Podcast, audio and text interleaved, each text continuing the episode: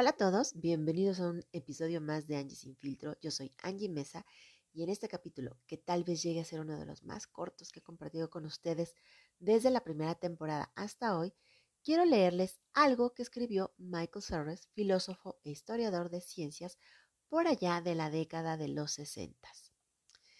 El fragmento dice así, si usted tiene un pan y yo tengo un euro, y yo voy y le compro el pan, yo tendré un pan y usted un euro, y verá un equilibrio en ese intercambio. Esto es, A tiene un euro y B tiene un pan, y a la inversa. B tiene el pan y A el euro. Esto es, pues, un equilibrio perfecto. Pero si usted tiene un soneto de Verlaine o el teorema de Pitágoras y yo no tengo nada, y usted me los enseña, al final de ese intercambio yo tendré el soneto y el teorema pero usted los habrá conservado. En el primer caso hay equilibrio. Esto es mercancía, negociación y acuerdos. En el segundo hay crecimiento y contribución. Esto es cultura.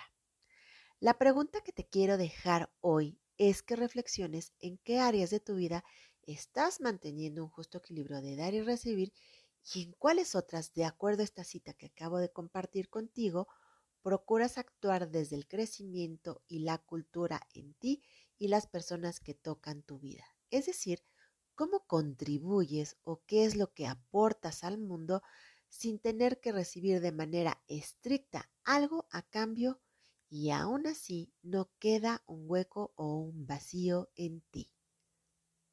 Muy bien, pues te dejo esta reflexión. Espero que te sirva para estos días. Si después quieres compartir conmigo cómo te cayó el 20, de qué manera te cayó el 20 con esto que te acabo de compartir. No te olvides de eh, dejarme tus comentarios en mis redes sociales. En la descripción de este episodio te he dejado todos mis datos. Y bueno, pues nada, recuerda darle like y compartir a este episodio.